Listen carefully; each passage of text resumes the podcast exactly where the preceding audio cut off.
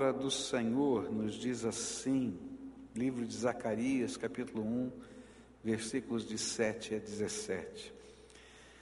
No vigésimo quarto dia do décimo primeiro mês, o mês de Sebate, no segundo ano do reinado de Dario, a palavra do Senhor veio ao profeta Zacarias, filho de Berequias e neto de Ido. E durante a noite tive uma visão. Apareceu na minha frente um homem montado num cavalo vermelho, e ele estava parado entre as murtas, num desfiladeiro. E atrás dele havia cavalos vermelhos, marrons e brancos. E então perguntei: Quem são estes, meu senhor? E o anjo que estava falando comigo respondeu: Eu lhe mostrarei quem são. O homem que estava entre as murtas explicou: São aqueles que o Senhor enviou por toda a terra. E eles relataram ao anjo do Senhor que estava entre as murtas: per Percorremos toda a terra e a encontramos em paz e tranquila. E então o anjo do Senhor respondeu: Senhor dos exércitos, até quando deixarás de ter misericórdia de Jerusalém e das cidades de Judá com as quais estás indignado há setenta anos? E então o Senhor respondeu palavras boas e confortadoras ao anjo que falava comigo. E o anjo me disse: Proclame, assim diz o Senhor dos exércitos: Eu tenho sido muito zeloso com Jerusalém e Sião mas estou muito irado contra as nações que se sentem seguras, porque eu estava apenas um pouco irado com o meu povo, mas elas aumentaram a dor que ele sofria. Por isso, assim diz o Senhor: estou me voltando para Jerusalém com misericórdia, e ali o meu templo será reconstruído. A corda de medir será esticada sobre Jerusalém, declara o Senhor dos exércitos. Diga mais: assim diz o Senhor dos Exércitos: as minhas cidades transbordarão de prosperidade novamente, e o Senhor tornará a consolar Sião e a escolher Jerusalém.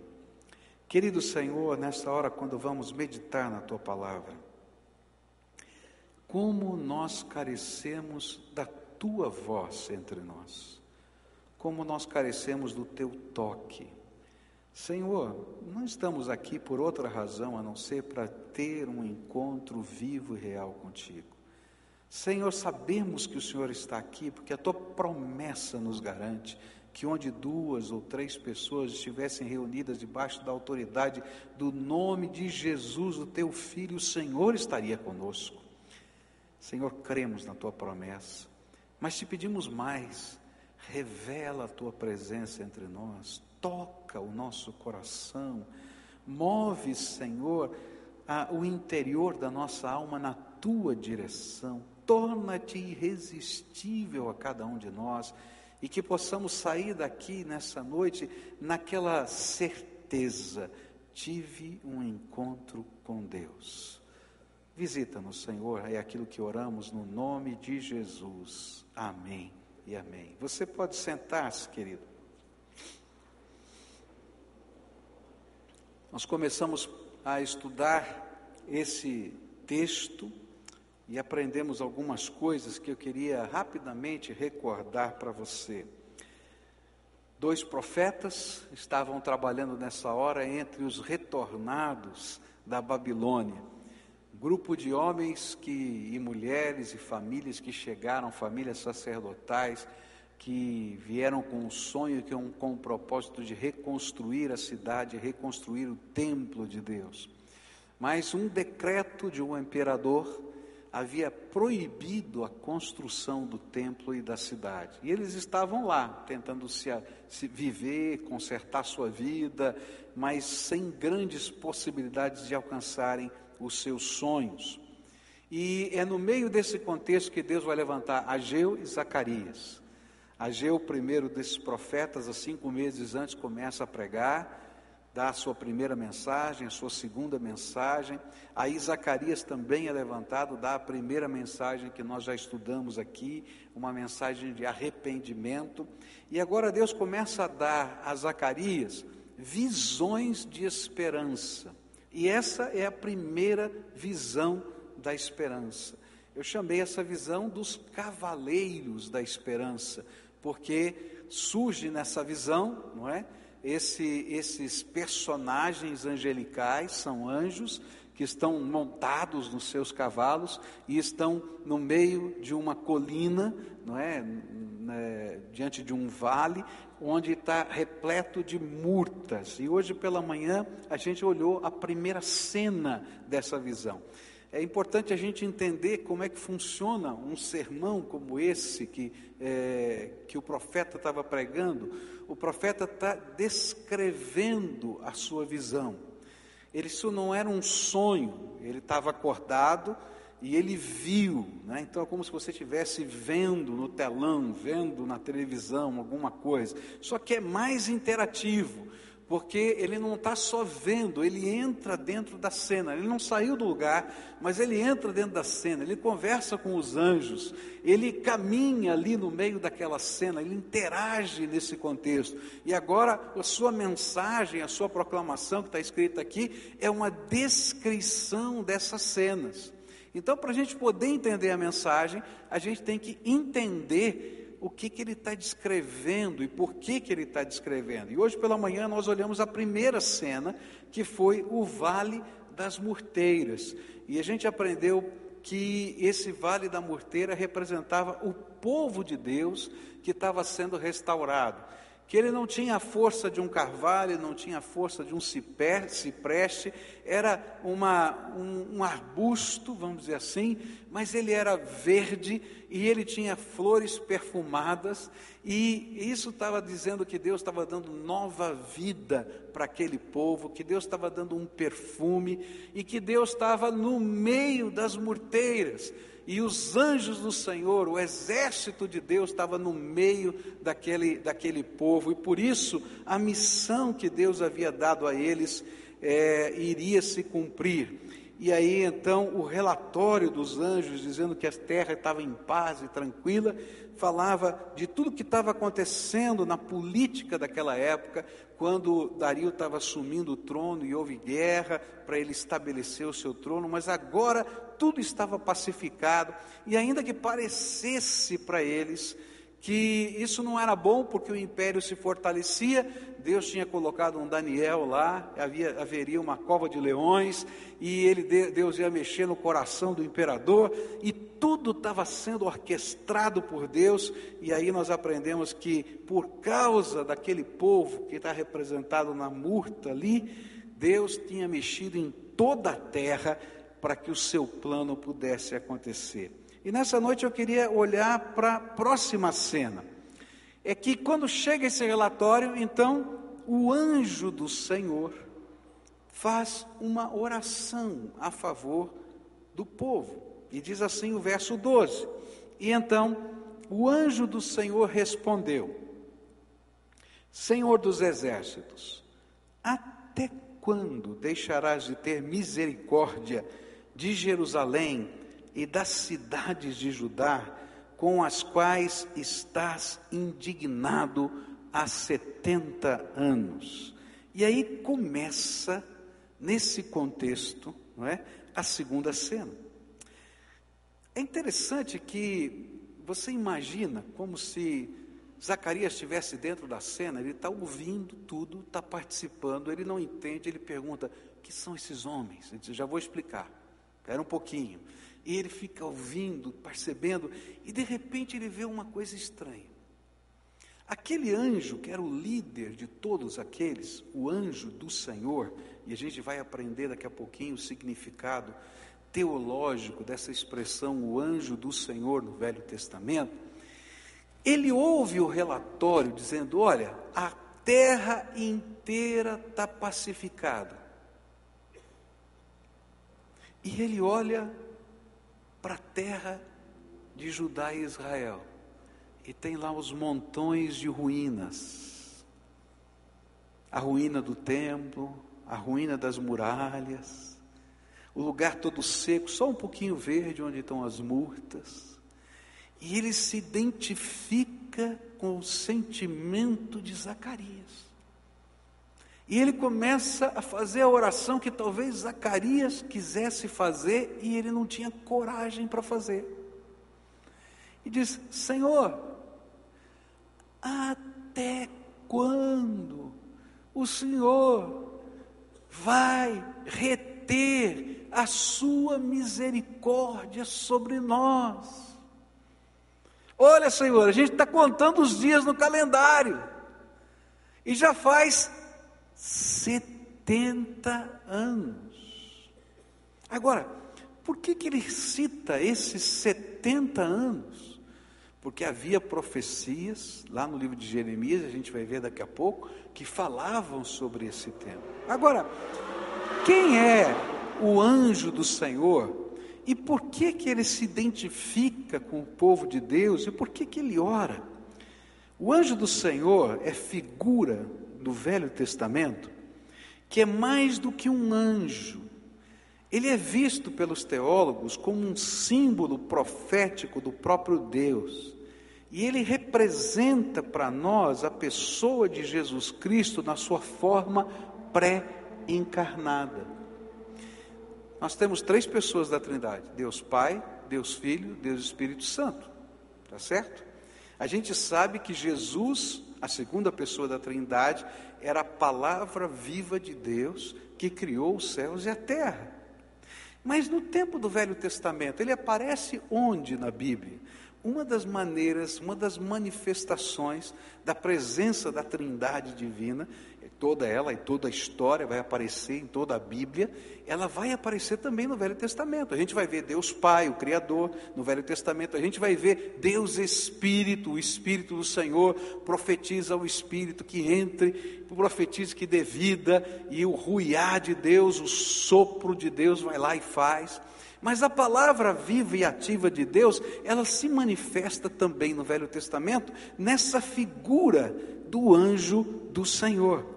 E é por isso que o anjo do Senhor, representando Jesus, o nosso Salvador, que um dia se encarnaria e viria como Filho de Deus, ele se coloca naquela posição que ele vai exercer por toda a eternidade, de ser o nosso intercessor, o nosso advogado, e que começa a advogar e interceder a favor do povo que havia voltado do exílio.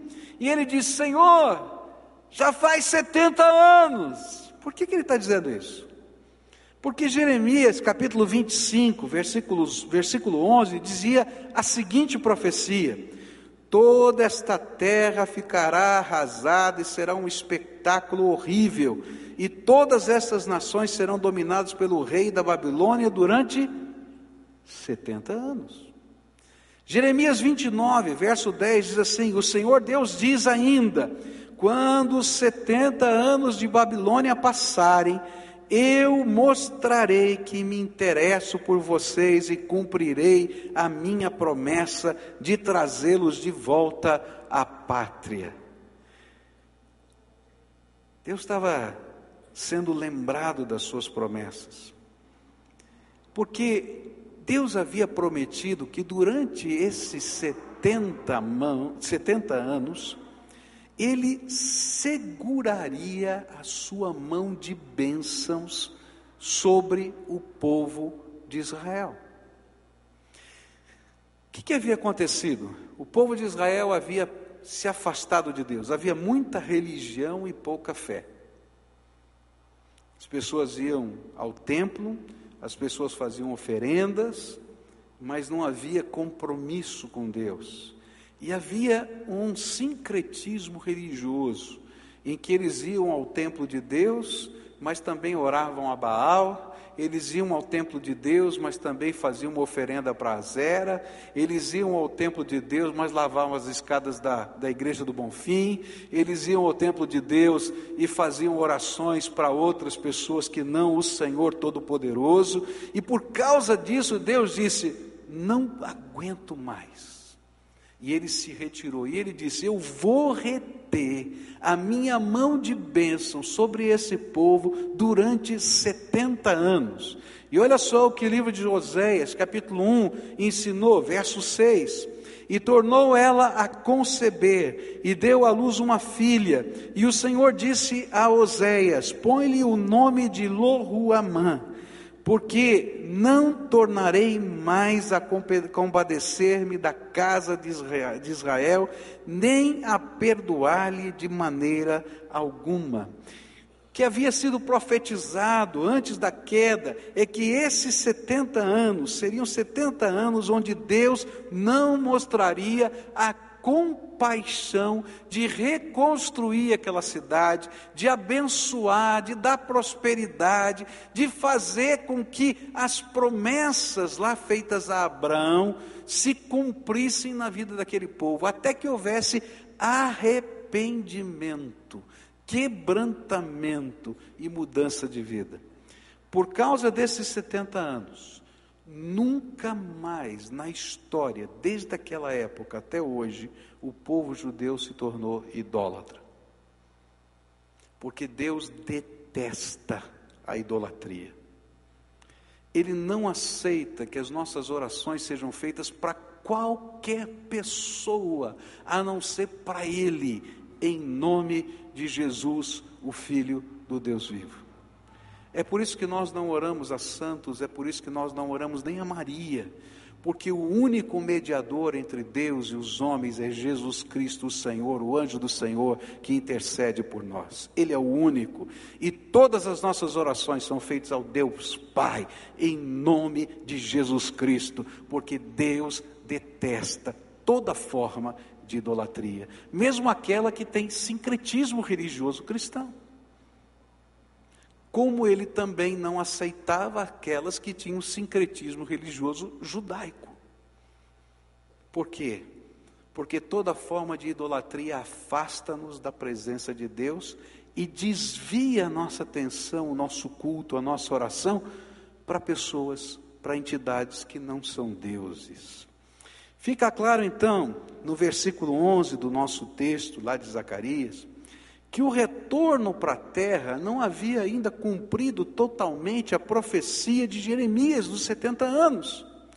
Porque a cidade de Jerusalém, as cidades de Judá e o templo do Senhor não havia ainda sido construídos ou reconstruídos. Então, os teólogos contam esses 70 anos desde 586 a.C., quando Jerusalém foi destruída, até 515 a.C., quando o templo de Jerusalém foi reconstruído. E nós devemos estar por volta de 520, 521 nessas profecias. E Deus estava dizendo: chegou a hora, vamos reconstruir o templo porque os 70 anos, vamos reconstruir as muralhas, vai chegar Neemias lá, vamos reconstruir tudo isso, porque o Senhor está derramando a sua bênção sobre o seu povo. Agora, qual era o cerne da oração desse, dessa personificação do nosso Senhor? Era uma pergunta: até quando não terás compaixão? Até quando não terás compaixão? A palavra de Deus nos diz que Jesus é o nosso advogado. Cada vez que você entra na presença de Deus e você ora em nome de Jesus, Jesus te pega pela mão, te leva na sala do trono do Pai e te coloca sentado no trono. Eu vou falar para vocês, isso não está na Bíblia, está na minha cabeça. Eu vou dizer como eu imagino essa cena, tá? Eu imagino a sala do trono. Bom, você faz a sua imagem da sala do trono. Para mim, o trono é uma poltrona bem confortável, que tem uma, um braço, tá? E aí, Jesus me leva lá e a Bíblia diz que nós nos assentamos nos lugares celestiais em Cristo Jesus. E Ele me leva bem pertinho do Pai e me coloca sentado, sabe, no braço da poltrona, assim? Ali do ladinho do Deus Todo-Poderoso. E Ele diz assim: Papai, Até quando o Senhor não vai ter compaixão? Vamos lá, Senhor, abençoa, abençoa. Você é um pecador perdido, arrebentado, não tem condição de entrar na sala do trono, quanto mais sentado ladinho ali, mas o Senhor Jesus, o meu advogado, o meu redentor, o meu sumo sacerdote me leva lá, e eu vou com ele e me assento ali naquele lugar, na presença do Todo-Poderoso. E ele pergunta ao Pai: até quando o Senhor vai reter a tua compaixão, a tua misericórdia e a tua bênção. Na hora da angústia, é o Senhor Jesus que se une a cada um de nós e clama ao Pai junto conosco: Até quando não terás compaixão? Quando nós oramos em nome de Jesus, nós estamos pedindo a um único que tem autoridade para interceder a nosso favor, com amor, com misericórdia, nos céus, por nós. E o gostoso é saber que Jesus se importa com o que está acontecendo no Vale das Muteiras, e ele se compadece, e ele clama a favor de cada um dos seus filhos. E o Novo Testamento vai dizer que ele envia o seu Espírito Santo para nos ensinar a orar. E é por isso que nós somos desafiados a orar no Espírito, mergulhados dentro do Espírito de Deus, porque o Espírito de Deus não apenas nos ensina a orar, mas até quando nós não conseguimos falar, Ele usa até os nossos gemidos para interpretar diante do Pai as necessidades do nosso coração. A Bíblia diz que Ele intercede por nós até com gemidos inexprimíveis. Eu quero lá outro intercessor, eu quero Jesus, o Senhor da minha vida. É Ele. E Ele se compadece. Até quando, Senhor? Versículos 13 a 17 vão mostrar então a próxima cena. A próxima cena a segunda cena foi a da intercessão, a terceira cena foi a resposta do céu. E aí os versículos 13 a 17 dizem assim: E então o Senhor respondeu palavras boas e confortadoras ao anjo que falava comigo, e o anjo me disse: Proclame assim, assim diz o Senhor dos exércitos: Eu tenho, sido muito zeloso com Jerusalém e Sião mas estou muito irado contra as nações que se sentem seguras, porque eu estava apenas um pouco irado com o meu povo, mas elas aumentaram a dor que ele sofria. Por isso, assim diz o Senhor: Estou me voltando para Jerusalém com misericórdia, e ali o meu templo será reconstruído, a corda de medir será esticada sobre Jerusalém, declara o Senhor dos Exércitos. Diga mais: Assim diz o Senhor dos Exércitos as minhas cidades transbordarão de prosperidade novamente, e o Senhor tornará a consolar Sião e a escolher Jerusalém. Sabe o que aconteceu? Deus ouviu o clamor e respondeu. E é interessante que a única coisa que Zacarias diz, eu não sei se ele não ouviu, a gente não tem certeza, que a Bíblia não fala, tá? Ou se ele não conseguiu repetir. Por que, que eu estou dizendo isso? Porque o apóstolo Pedro fala que quando a gente entra na presença de Deus, existem coisas tão maravilhosas, tá? Que da graça dele, que nós não encontramos palavras. Então ele vai dizer que são as indizíveis misericórdias do Senhor. Lá o apóstolo Pedro fala sobre isso, não é? Não tem como a gente dizer outra vez. Então eu não sei se ele ouviu e não conseguiu, ele só sentiu que eram palavras boas e de consolação, não é? Ou se ele não ouviu e o anjo foi o intérprete para poder explicar para ele. Tanto faz. Uma coisa eu sei: quando a gente entra na presença de Deus, a gente sente a presença do Espírito de Deus.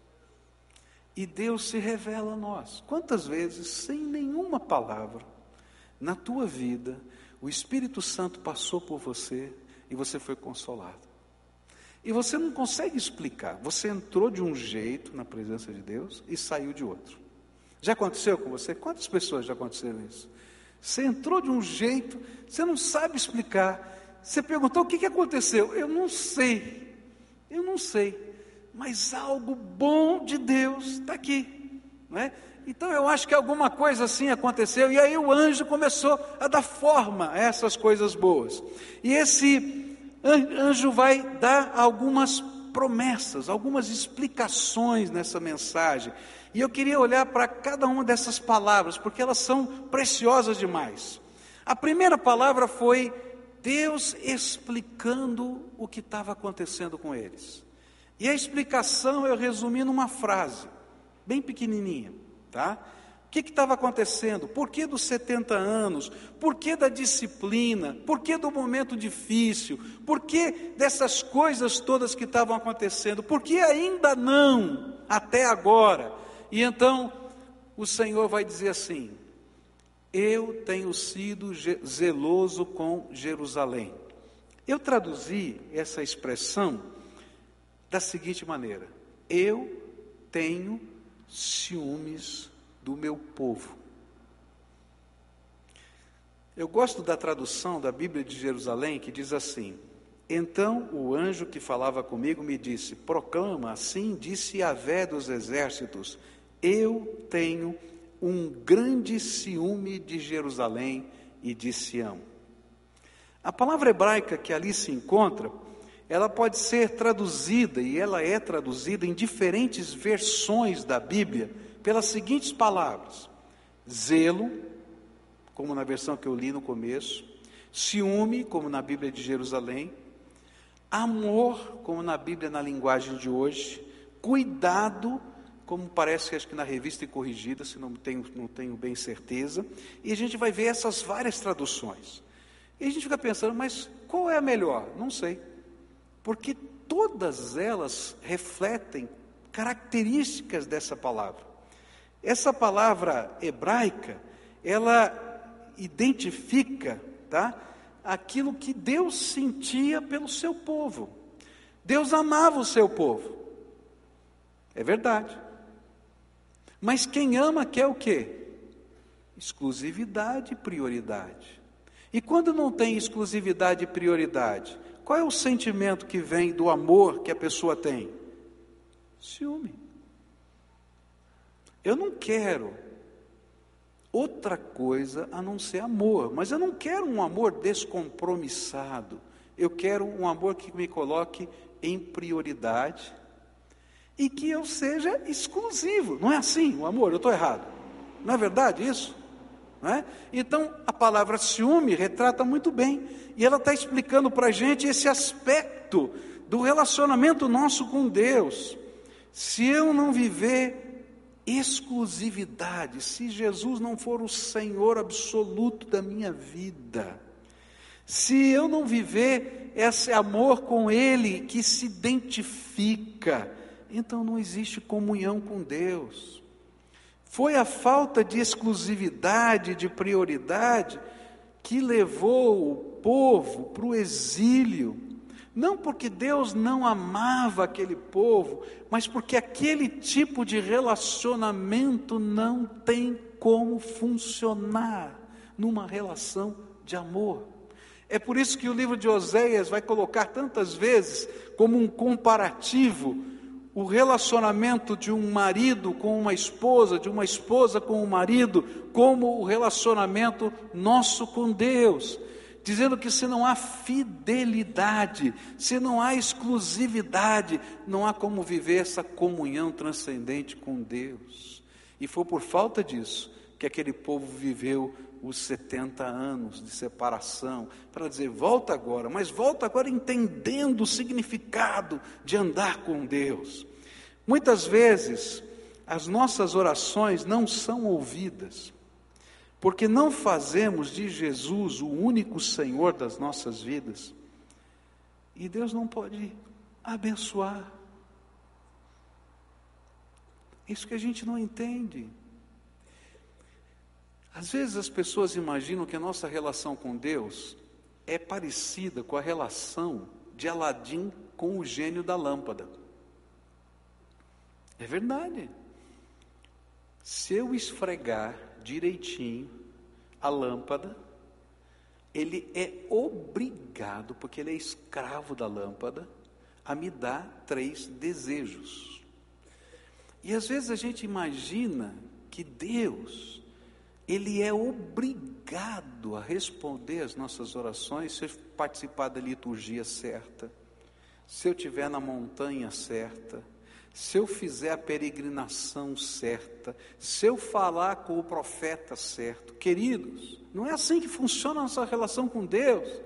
Se Jesus for o Senhor da sua vida, Ele te leva toda hora, todo instante ao trono do Todo-Poderoso e você se assenta do lado do Pai.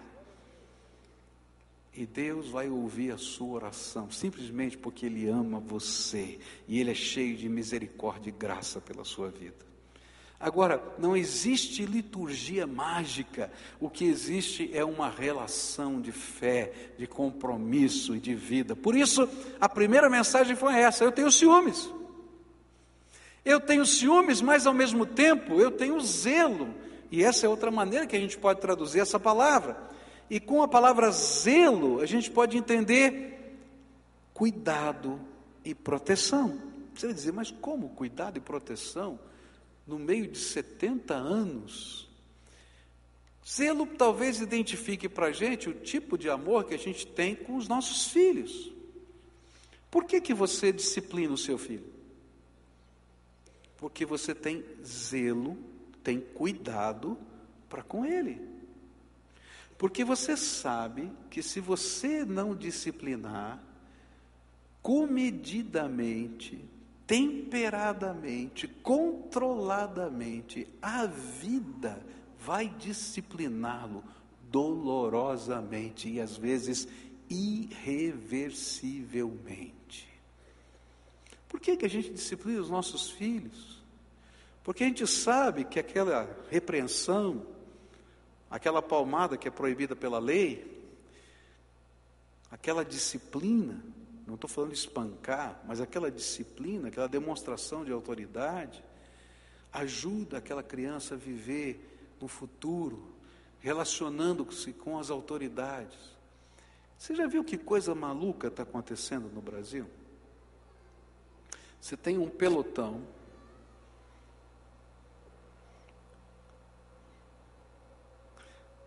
da polícia totalmente com escudo, com armadura. Você já viu a roupa deles? É tomando uma armadura, tá? Bala de borracha, aquilo machuca para burro, né?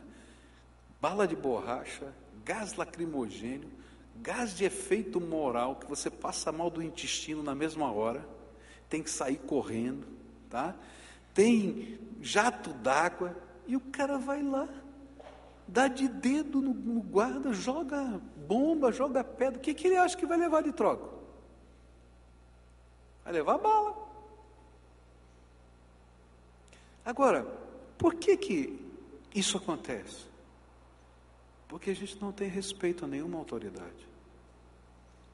Eu não estou falando contra as manifestações contra a corrupção, eu concordo com elas. Mas quando a gente começa Aí além, o que, que a gente está dizendo? Eu não tenho limites, eu não tenho respeito por ninguém, eu não tenho respeito nem por aquele que pode dar um tiro em mim, quanto mais com a loja do vizinho, quanto mais com você no meio da rua. Sabe por quê? Porque falta família. Porque respeito a gente aprende em casa na disciplina dos pais. E se os pais não ensinarem os seus filhos a respeitarem as autoridades em qualquer situação da vida, nós vamos ter uma sociedade desse jeito, que não tem limite para nada e nem para ninguém. O que Deus estava dizendo é exatamente isso. Eu sou zeloso pelo meu povo. Eu cuido, eu alimento, eu protejo, eu abençoo, mas eu disciplino. E se a gente não entender essa relação, a gente vai perder a dimensão da grandeza do nosso relacionamento com Deus. Às vezes as pessoas imaginam que o nosso relacionamento com Deus é um relacionamento que eu posso manipular Deus. Deus não é manipulável, Ele é o Todo-Poderoso. Você está achando que o quê? Mas apesar disso, nesse, nesse tempo, Deus estava dizendo que aquele cuidado que ele teve para disciplinar, também era o cuidado que ele teria para abençoar. E é por isso que Zacarias capítulo 2, versículos 5 e 8 vão prometer o seguinte: Pois o Senhor Deus promete que ele mesmo será como uma muralha de fogo em volta de Jerusalém, e que ele morará na cidade e ali mostrará a sua glória. Sabe por que, que ele vai dizer isso? Porque não tinha muralha em Jerusalém, estava tudo derrubado. E ele diz: Não fica preocupado, não. Vocês vão reconstruir o templo, vão reconstruir a cidade, vão reconstruir a muralha, mas melhor do que a muralha, eu sou uma muralha de fogo em volta de vocês. O Deus que tem ciúmes de nós, o Deus que é zeloso por nós, também é o Deus que disciplina, mas é também o Deus que abençoa. E quando Ele abre a mão de graça, querido, Ele levanta as muralhas de fogo ao redor do seu povo. Versículo 8 diz assim: Pelo seu poder, o Senhor Todo-Poderoso me mandou entregar a seguinte mensagem às nações que tinham levado embora toda a riqueza do seu povo: Quem toca no meu povo, toca na menina dos meus olhos. Às vezes, quando uma injustiça vem sobre a nossa vida, e hoje a gente está aqui com os familiares da Marisa, né, nossa irmã que partiu de uma maneira tão difícil porque foi causado por uma injustiça.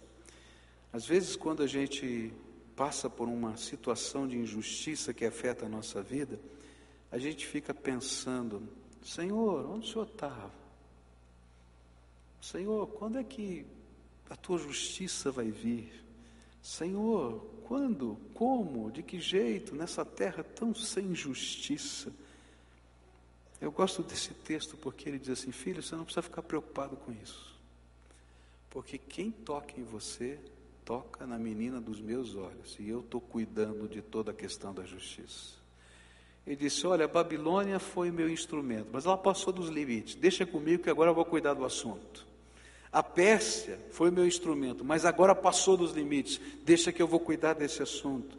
E é por isso que a gente não precisa carregar sentimento de vingança no nosso coração, porque o Senhor é a nossa justiça.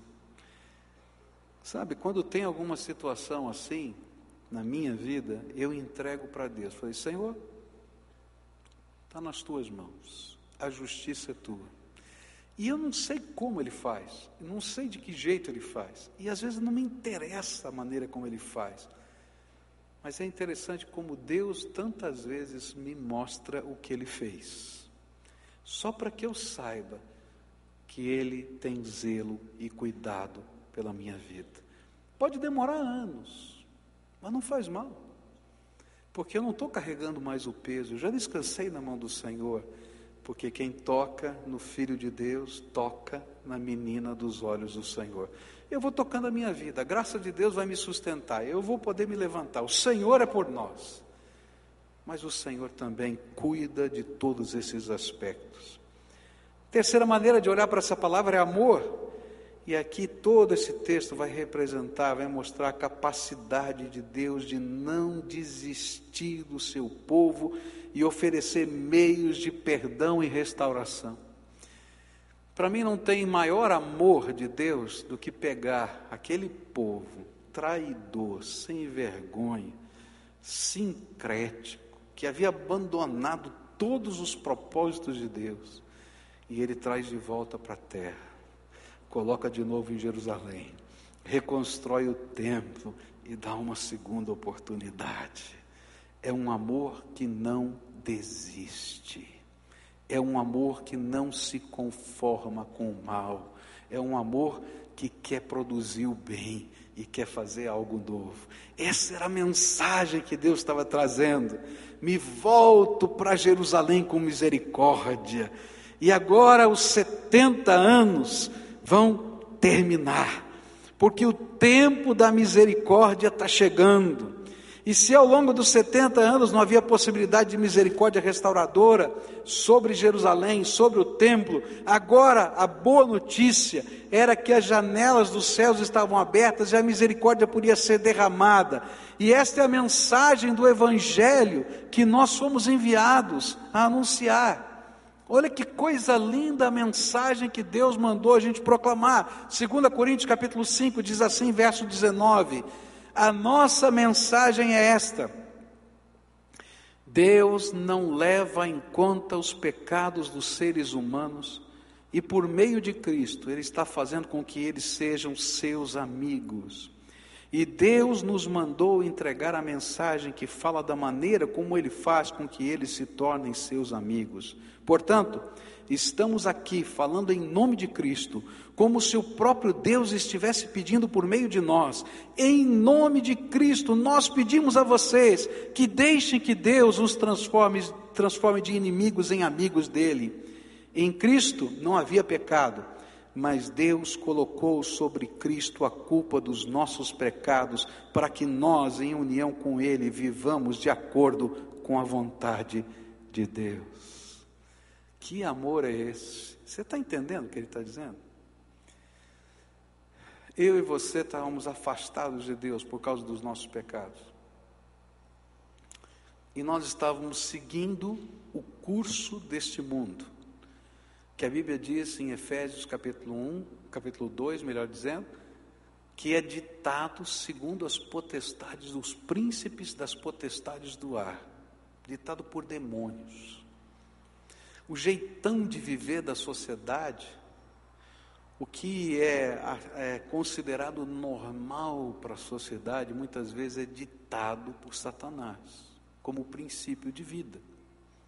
E a gente vai vivendo normalmente. Só que nós, por causa disso, nos tornamos inimigos de Deus. Deus não pode nos abençoar. Mas Ele nos ama tanto, tanto, tanto, que Ele se esvaziou da sua glória para caber na forma humana, nasceu aqui entre nós, Jesus Cristo, Senhor. Viveu aqui, ensinou, mas não parou aí. Ele que não tinha nenhum pecado, porque o salário do pecado é a morte, diz a Bíblia. E por isso todos estavam destituídos da glória de Deus, sem exceção de ninguém, inclusive Maria. Todos, não tem ninguém, não tinha um homem a não ser Jesus que não tivesse pecado. Por causa disso, o Deus encarnado, feito homem-deus, ele morre na cruz do Calvário para perdão dos nossos pecados. Nos três dias entre morte e ressurreição dele, ele desce ao Hades, lugar que nós chamamos inferno. E naquele lugar toma das mãos de Satanás as chaves da morte e do inferno, ressuscita dentre os mortos, para que todo aquele que nele crê não pereça, mas tenha a vida eterna. Ele ressuscita e dá uma mensagem aos apóstolos. Vão por todo o mundo ensinem as pessoas que todos que estavam seguindo o curso desse mundo eram inimigos de Deus, mas Deus não leva em conta o que passou, Ele quer dar uma nova vida para cada um de nós. Por isso, em Cristo Jesus, se você quiser vir para Ele, se você se arrepender dos seus pecados, se você olhar para Ele, se você colocar só nele a sua esperança e a sua confiança, Ele diz que o passado passou. E Ele vai te dar uma nova vida. E olha só o que diz, capítulo 5 de 2 Coríntios, verso 17: vai dizer assim: quem está unido com Cristo é uma nova pessoa. Acabou-se o que era velho e já chegou o que é novo, e tudo isso é feito por Deus, o qual, por meio de Cristo, nos transforma de inimigos em amigos dele, e Deus nos deu a tarefa de fazer com que os outros também sejam amigos dele. Que coisa tremenda. O Senhor estava falando para aquele tempo, o tempo da misericórdia chegou, mas em Jesus Ele está falando para a gente, o tempo da misericórdia e da graça chegou, mas está acabando. Não vai durar para sempre esse tempo. Como não dura para sempre, pastor? Primeiro, porque Jesus está voltando. Segundo, porque o tempo da misericórdia na vida de cada um é diferente, porque você tem um tempo de vida diferente do que eu. E quando você parar de respirar, o tempo da misericórdia acaba. Não importa o que eu faça depois que você morreu você vai ter que acertar suas contas com Deus. E a única maneira de entrar na presença de Deus é se Jesus se transformou de inimigo em amigo de Deus. É o único jeito. Terceiro, porque muitas vezes a gente quer a graça de Deus, mas não quer um compromisso com Deus. E Deus é ciumento. Ele não aceita esse tipo de relação o amor dele é grande demais para aceitar esse tipo de relação. Por isso, queria terminar aqui só dizendo que Deus vai fazer ainda duas promessas e depois a gente vai olhar essas duas promessas. Ele promete abundância e pro promete restauração da vocação. Mas eu vou falar domingo que vem sobre abundância e restauração da vocação. Hoje eu quero terminar com essa figura da boa notícia de Deus para você. O tempo da misericórdia e da graça chegou. Às vezes, na vida, a gente gostaria de ter uma segunda chance. Eu já quis ter uma segunda chance em algumas situações.